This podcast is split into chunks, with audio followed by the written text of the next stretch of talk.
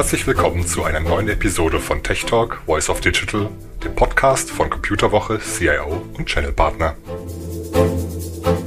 Hallo liebe Hörerinnen und Hörer, mein Name ist Jens Dose und ich bin Redakteur beim CIO-Magazin von IDG.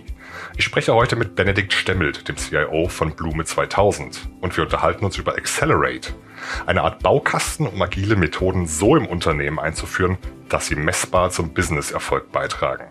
Hallo Bene, schön, dass du heute bei uns bist. Moin Jens. Ja, vielen Dank, dass ich äh, hier sein darf. Ich, ich freue mich wirklich sehr. Das ist mein allererster Podcast, also nehmt es mir nicht übel, wenn es an der einen oder anderen Stelle ein bisschen hakt. das kriegen wir schon hin. Ähm, und das ist ja schön, dass es jetzt auch eine, eine Premiere für dich ist. Gut, aber dann lass uns doch gleich ans Eingemachte gehen. Accelerate. Was hat es damit auf sich? Ja, du hast es ja eben schon so ein bisschen angefangen zu erzählen. Ähm, Erstmal ist Accelerate eigentlich ein Buch. Ähm, das hat äh, Nicole Forsgren geschrieben mit äh, Jess Humble und Gene Kim zusammen. Man kennt den, den Jess Humble vielleicht äh, aus dieser DevOps-Ecke, ähm, hat da sehr viel mit begründet von den DevOps-Bewegungen. Und ähm, ja, Gene Kim hat, hat dann auch schon mit dem Phoenix Project Buch dann da ja auch sehr viel mit Jess Humble zusammen drüber gesprochen und geschrieben. Und die hatten dann irgendwann ja die Idee, ob man das Ganze nicht auch empirisch wissenschaftlich beweisen kann, was die da eigentlich immer so erzählen. Und ähm, das haben die dann getan. Also die haben eine sehr lange Studie durchgeführt. Angefangen hat das bei Puppet Labs. Mittlerweile ähm, wird das von Google gemacht. Ähm, das hat eine, also hat viele Firmen zwischendurch gesehen. Und diese Studien, die führt die Nicole Forsgren durch. Und entstanden ist dann eben dieses Buch daraus. Ähm, und in diesem Buch werden dann viele Verhalten, Faktoren, ähm, ja, Herangehensweisen genannt und auch die, deren Wirkungsweise aufeinander und wie diese Wirkungsweise und diese Verhalten dann eben am Ende auch messbaren Unternehmenserfolg herbeiführen. Mhm. Und die, äh, ähm, welche Dimensionen werden da drin abgedeckt? Also äh, Technik, oder Leadership oder Bell. Kannst du da kurz einen ja. Überblick geben? Ja, sehr gerne. Also es ist, es ist so, dass das Ganze beginnt da mit dem Thema Leadership ähm, als, als, also wir nennen das Transformational Leadership als, als Wurzel dieser ganzen Wirkungskette. Und ähm, dann faltet sich das so ein bisschen auf auf technische Prinzipien. Da geht es um Deployment-Automatisierung, Testautomatisierung und, und solche Geschichten. Ähm, dann gibt es auf der gleichen Ebene das Thema ähm, Produktmanagement, ähm, ja, also wie in kleinen, in kleinen Arbeitspaketen arbeiten und, und die Arbeit, die man tut, sichtbar machen. Da kommt so ein bisschen dieses Agile dann auch schon durch, ne, was, was wir vorhin auch schon angesprochen hatten. Und ähm, das faltet sich dann weiter auf und, und geht eben auch auf Kultur ähm, und auch auf sowas wie Cloud-Infrastruktur und dann sieht man halt, das ist so die quasi die, der Input und dann geht's langsam so Richtung Output und da äh, sieht man dann sozusagen ähm, weniger Burnout, mehr Happiness, ähm, auch eine schnellere Softwareentwicklung natürlich, ne? Und dann daraus entsteht dann auch eben am Ende dann äh, diese ja viel viel bessere Performance in, in den Unternehmenszahlen, einfach mehr Umsatz, mehr Ergebnis ähm, und auch natürlich ähm, nicht kommerzielle Zahlen, also die Mitarbeiter bleiben länger im Unternehmen und, und solche Geschichten. Mhm. Und für welche Organisationen äh, ergibt diese Herangehensweise Sinn? Ja, ist eine ganz spannende Frage. Ich glaube, grundsätzlich ist es erstmal so, natürlich ist das jetzt keine Silver Bullet, die man überall einsetzen kann und überall dann sofort funktioniert. Aber ich glaube schon, dass viele der Gedanken sind grundsätzlich anwendbar. Wenn man dann aber so ein bisschen in die Details schaut, dann merkt man, dass es vor allen Dingen um Bereiche geht, wo man eben sehr schnell Software entwickeln muss ähm, und in einem sehr dynamischen Umfeld unterwegs ist. Und das ist man ja häufig dort, wo man Kunden direkt mit Software bespielt. Also Endkunden, Cast, also du und ich, wenn wir bei Amazon einkaufen oder wenn wir bei Spotify Musik hören oder wenn wir über die Moja-App uns ein Moja ähm, mieten. Das sind alles Punkte, wo die Software ähm, sicherlich sehr schnell, sehr dynamisch in einem Umfeld auch unterwegs ist, wo man sehr viel ausprobieren muss, was funktioniert, was funktioniert nicht. Da eignet sich diese Methode ganz besonders hervorragend. Und dann gibt es Bereiche, die so sehr stark unter regularischen Bedingungen sind, also Finanzbranche, auch jetzt auch nicht im Sinne von App für den Kunden, da macht das bestimmt wieder Sinn, aber äh, wo es dann um die Buchhaltung, Abrechnung, ähm, einfach viele Gesetze und viele Regularien geht, Warenwirtschaftssysteme, da würde ich das jetzt nicht unbedingt in der vollen Gänze einsetzen, ähm, einfach weil da jetzt zum Beispiel ein Release mehrmals täglich nicht unbedingt notwendig ist, weil die Gesetze ändern sich nur einmal im Jahr so, ne? mal so als plakatives Beispiel. Ähm, aber andere Aspekte kann man sicherlich auch da sehr gut nutzen. Ne? Also genau. Mhm. Vielleicht kann man da dann auch diese, diese spezielle Art der Führung, ähm, die du auch in unseren Vorgesprächen schon angesprochen hast, äh, einsetzen. Ähm, wenn ich das richtig verstanden habe, äh, geht es bei Accelerate, wenn wir uns jetzt mal auf den Führungsaspekt an sich konzentrieren, äh, äh, darum zu führen, ohne klassisch zu führen, in Anführungszeichen. Wie geht das?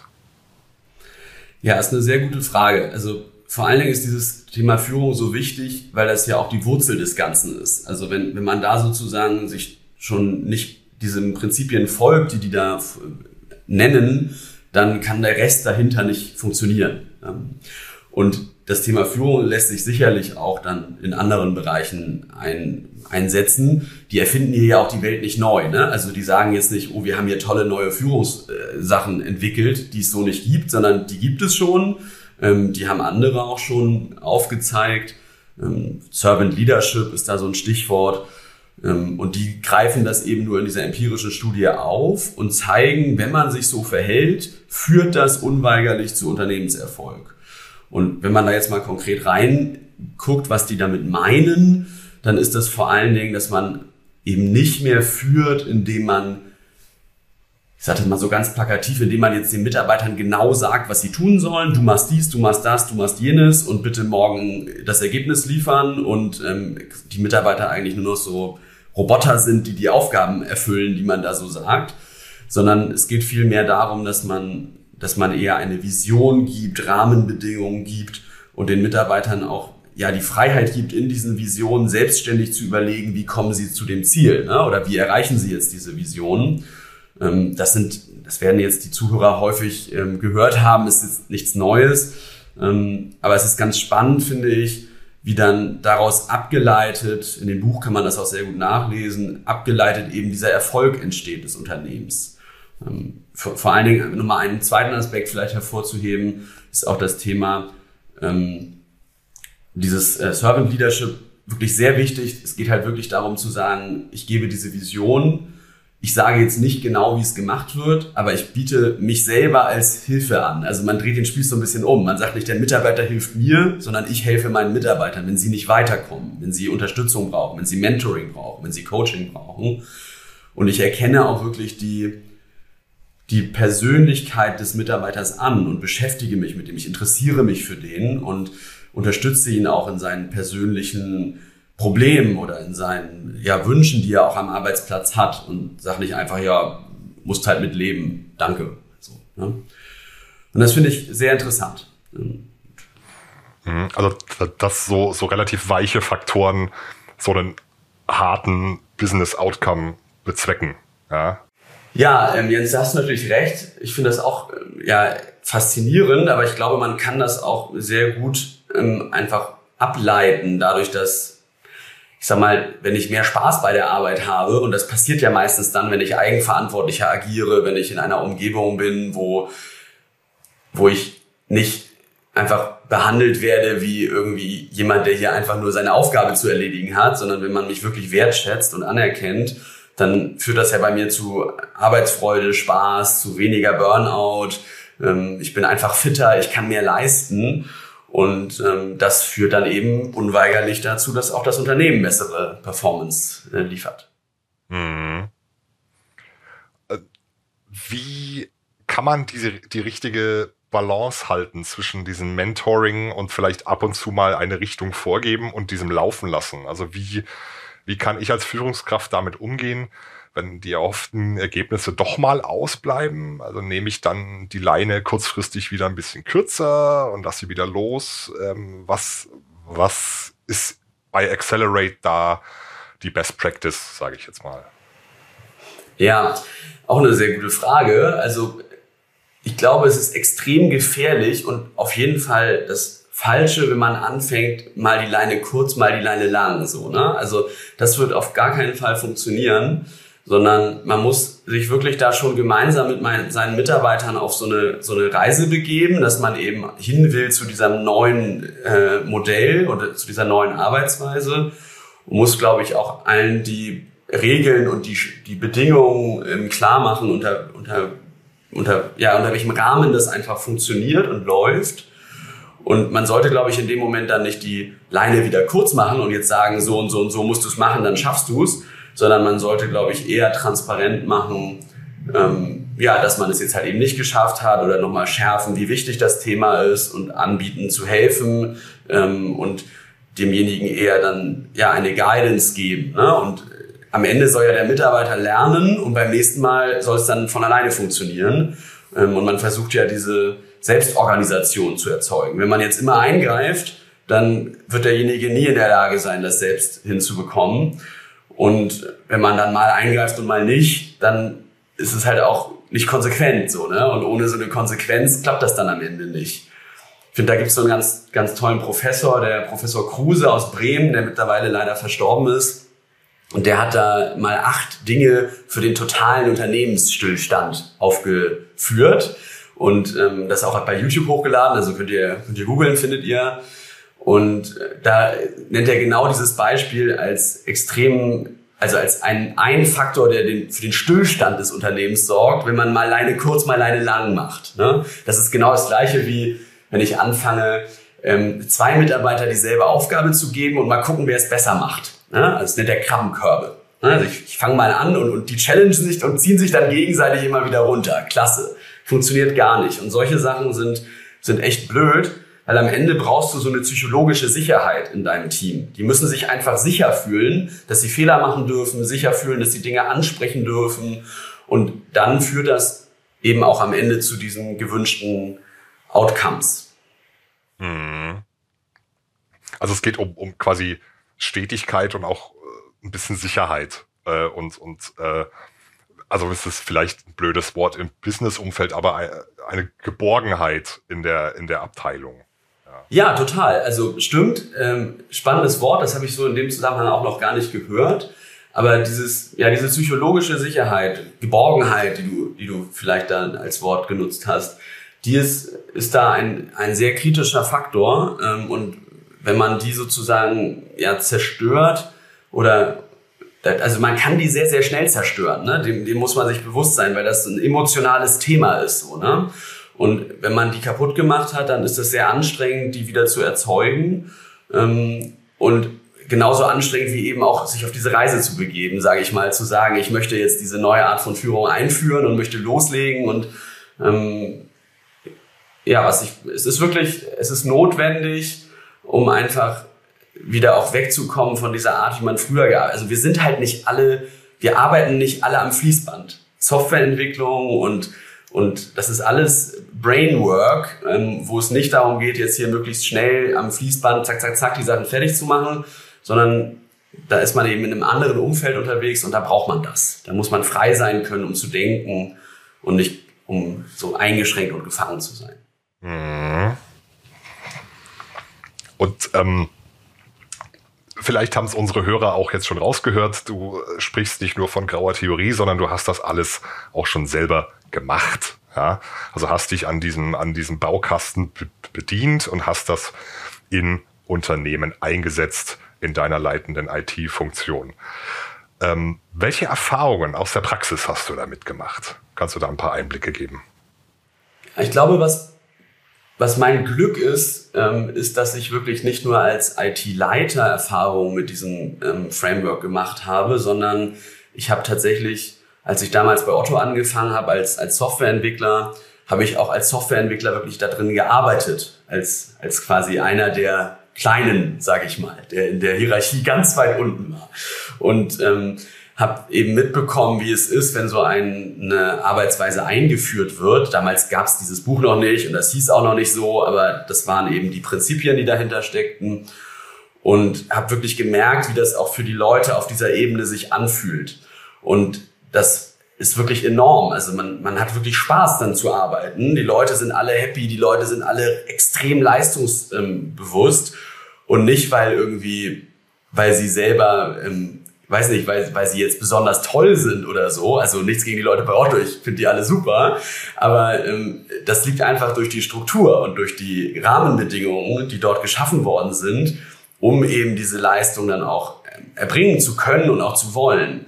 Ähm, und das Gleiche habe ich dann nochmal bei Bräuninger erlebt, ähm, wo ich dann nicht mehr Junior war sozusagen, sondern da bin ich als Lead-Architekt für die Vielzahl der Teams dort verantwortlich gewesen und bin da so ein bisschen in der Mitte eingestiegen, als man damit schon angefangen hatte. Man hatte das schon vorangetrieben und ich habe dann mich vor allen Dingen in den technischen, in den technischen Aspekten darum gekümmert. Und auch da war es enorm interessant zu, zu sehen, wie nur die Denkweise von, hey, ich möchte nicht nur alle zwei Monate einmal deployen, sondern ich möchte jetzt hier täglich 20 Mal deployen, was das alleine ausgelöst hat in der ganzen Organisation und was das für eine Bewegung, eine Dynamik nach sich gezogen hat und auch eine Qualität, ähm, dass die Leute sich dann darüber Gedanken machen, wie kriegt man das hin und so. Und jetzt bei Blume bin ich äh, in der Rolle, in der Lage, das sozusagen einmal von Null auf einzuführen. Ähm, und das hat auch wirklich sehr, sehr Spaß gemacht, ähm, die, die Leute hier davon zu begeistern, die Leute mitzunehmen. Und wir haben jetzt auch nach einem Jahr, äh, die, die wir jetzt uns auf diesen Weg begeben haben, haben wir jetzt nach einem Jahr auch wirklich schon die ersten Ergebnisse davon und, und, und sehen, wie wirklich, wie besser das funktioniert. Hm.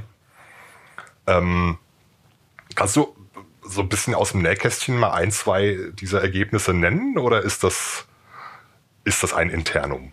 Nee, nee, gar nicht. Kann ich, kann ich gerne nennen. Also ähm, wir haben uns dazu entschieden, äh, dieses Framework einzuführen, weil wir vor allen Dingen gemerkt haben, dass wir sehr lange brauchen, um neue Funktionen äh, zur Verfügung zu stellen, dass wir sehr lange gebraucht haben, um auch neue Erkenntnisse zu gewinnen. Ne? Also so, ein, so eine Grundidee ist ja eigentlich von, von dieser Arbeitsweise, dass man sehr schnell neue Erkenntnisse gewinnt und auf Basis dieser Erkenntnisse wieder dann neue Dinge entwickeln kann.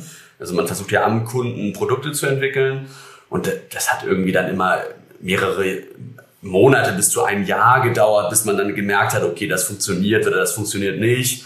Ähm, man hat durch die Aufteilung der Teams, auch im Backend und Frontend hat man da ständig Abhängigkeiten gedauert. Alles hat immer ewig gedauert. Äh, ne? Also, und jetzt nach der Einführung ist es so, dass wir wirklich mehrfach täglich deployen. Also ich müsste jetzt reingucken, um eine genaue Zahl zu sagen. Wir haben jetzt auch ein bisschen andere Architektur, deswegen klingt das jetzt gleich enorm, aber wir machen schon so 30, 40 Deployments am Tag, ähm, wo wir Funktionen dem Kunden bereitstellen.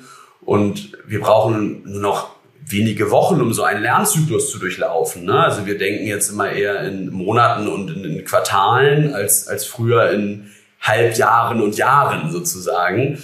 Ähm, und auch die Leute, das merkt man, die haben, die haben eine viel stärkere Bindung jetzt auch zu unserer Softwareentwicklung und zum Unternehmen. Das heißt, ja, man, man merkt wirklich, dass das Früchte trägt ne? Ähm, und ähm, auch stetig sich weiterentwickelt. Mhm. Und das ist jetzt der positive Aspekt und klingt alles so ein bisschen nach eitel Sonnenschein. Das ist es aber in den seltensten Fällen. Von daher jetzt die Frage, ähm, auf welche Fallen sollten andere Kollegen äh, oder Peers von dir aufpassen, wenn sie diese Herangehensweise adaptieren wollen? Ja, also das ist tatsächlich so, dass es natürlich hier auch viele Fallstricke gibt. Einen, den ich am allerwichtigsten finde, ist, dass man für diese, also dieser, das ist ja ein Change-Prozess. Und wie bei jedem Change-Prozess ist so ein Change-Prozess halt nicht von, von heute auf morgen gemacht, sondern es dauert. Und man braucht da eine, wir haben ja eben auch diese Konsequenz schon angesprochen, diese Kontinuität. Man braucht wirklich einen langen Atem. Also das, das ist nichts, was sich so von heute auf morgen sofort einstellt. Ich habe gesagt, wir haben ein Jahr gebraucht ne? und wir sind noch lange nicht fertig. Also wir sind jetzt von unserer Journey sind wir schon, man sieht, wir sind gut dabei, aber das ist ein langer Prozess. Das heißt, das ist so eine Sache, wenn man da ständig hin und her wackelt, dann wird das nichts. Ähm, und ich glaube, was auch enorm wichtig ist, es reicht nicht eben von diesen Prinzipien und Herangehensweisen, die dort aufgeführt werden, nur einen Aspekt zu implementieren und die anderen zu vernachlässigen, weil das ist ja so ein Wirkungsmodell, das funktioniert dann nicht. Ne? Also man muss sich dann schon grundsätzlich überlegen, an allen Bausteinen ranzugehen. Also wenn ich jetzt nur Führung und Agilität mache zum Beispiel, aber meine Architektur von der Technik ist gar nicht darauf ausgelegt, dass man die agil entwickeln kann, dann funktioniert das nicht. Ich muss also auch meine technische Architektur ändern.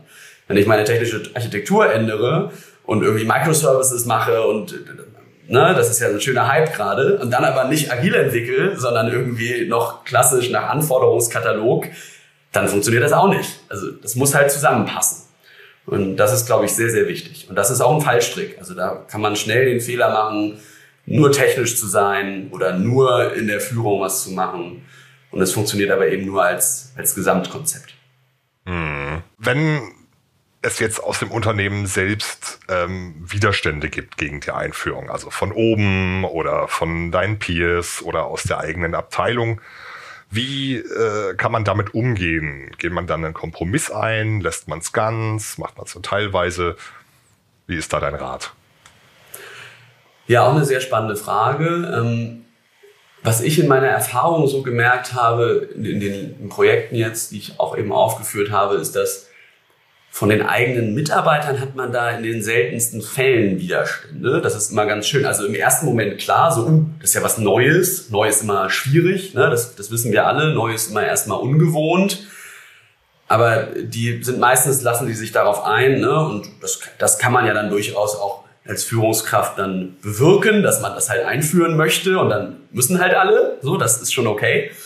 Ähm, und die merken sehr, sehr schnell, dass das Spaß macht und dass das eben halt ihre einfach ihren Arbeitsalltag viel, viel schöner macht. Und deswegen sind, ist das nicht so schwierig, die zu überzeugen, sage ich mal. Das geht immer relativ einfach. Wo es schwieriger wird und was wirklich essentiell auch notwendig ist, ist natürlich bei seinen eigenen Vorgesetzten. Ähm, da muss man natürlich irgendwie, die denken natürlich erstmal, wenn sie, wenn sie das so hören, so, hm, ja, äh, okay, alles irgendwie, wie kann denn das funktionieren? Und die glauben dem nicht so richtig. Und da sind natürlich schon dann häufig, ist auch erstmal ein Kostenpunkt, ne? So, das ist nicht, nicht so einfach.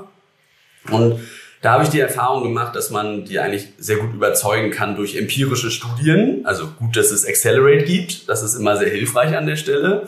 Also durch einfach Zahlen und dann ja so ein Business Case aufzeigen. Business Case ist vielleicht sehr hoch, aber äh, ich habe das meistens so gemacht, dass ich einfach äh, gesagt habe, guck mal, das ist unser, unser, unser tägliches Arbeiten gerade. Und wir beschäftigen uns gerade irgendwie 80 Prozent unserer Woche damit, irgendwie manuell zu testen, manuell Deployments zu machen, manuell Anforderungen zu schreiben und nichts davon hilft dem Kunden irgendwas. Nichts davon ist ein Release, nichts davon bringt Wert. Und 20 Prozent der Zeit können wir vielleicht mal irgendwie Code schreiben und dann auch dem Kunden einen Mehrwert bieten. Und die kriegt man eigentlich sehr, sehr schnell überzeugt, wenn man dann aufzeigen kann, dass in der neuen Welt, die man hier anstrebt, eben so sich so eine Effektivität einstellt und man sagt, ich mache jetzt 80 Prozent der Zeit eigentlich Dinge für den Kunden und lerne auch neue Dinge und lerne schnell neue Dinge und mache aber nur noch 20 Prozent eben diesen administrativen Aufwand. Und dann ist eigentlich ist das dann schon zu Ende mit der, also dann hat, sind die eigentlich schon überzeugt. Also das ist tatsächlich in den meisten Fällen so. Man muss sich halt einmal die Arbeit machen, das wirklich auch aufzuzeigen, ne? Und ähm, anhand von Zahlen und genau. Hm. Spannend, also quasi die Sprache der Vorgesetzten sprechen und sie da abholen, wo sie auch abgeholt werden wollen. Ja, wie eigentlich immer bei, bei solchen Geschichten. Ja, ähm, ähm, genau wie eigentlich immer.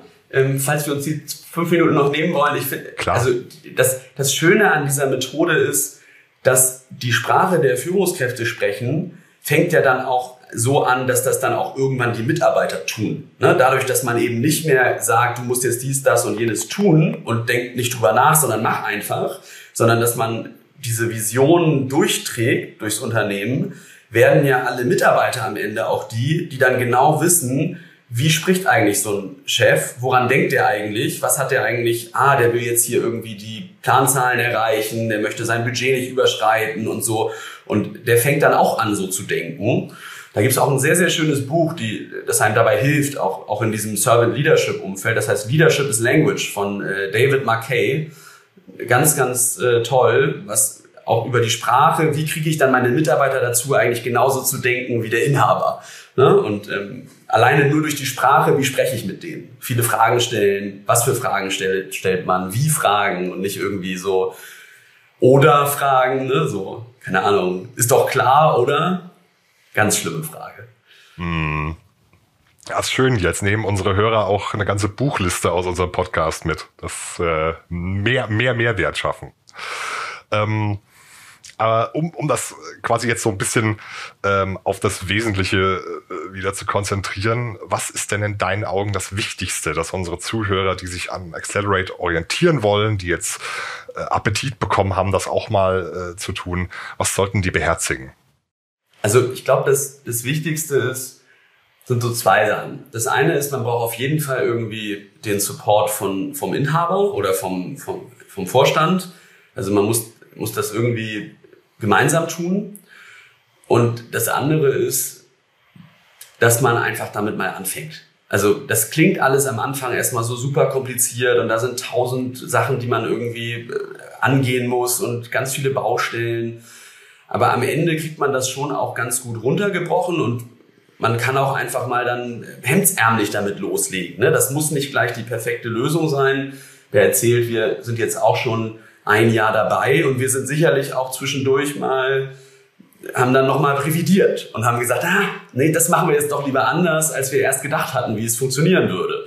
Und wir haben halt einfach losgelegt. Und ähm, diese, diese Unvollkommenheit, dieses ähm, sich darauf einstellen, dass man auch selber Fehler machen kann, das ist als Führungskraft auch sehr schön. Das geht auch wieder so in diese leadership -Ring. Also wenn ich einen Fehler eingestehe, ich habe einen Fehler gemacht und ich sage meinen Mitarbeitern, ah scheiße, das habe ich, hab ich nicht gut gemacht so, dann ist das auch etwas, was wieder da total punktet in diesem Bereich. Ne? Ähm, und das ist so ein, so ein Tipp. Einfach loslegen, Fehler machen, ausprobieren ähm, und sich informieren. Also ich glaube, dieses Buch zu lesen, das ist, ich, kann's, ich, ich weiß, so Bücher lesen ist vielleicht für die Podcast-Hörer dann nicht immer so das Charmanteste, ist auch nicht so lang, aber ich, ich würde es wirklich empfehlen, es, es lohnt sich, es ist, es ist ganz erstaunlich, was man da, was für Gedanken einem da auch präsentiert werden. Hm. Super. Ähm, klasse Schlusswort von dir.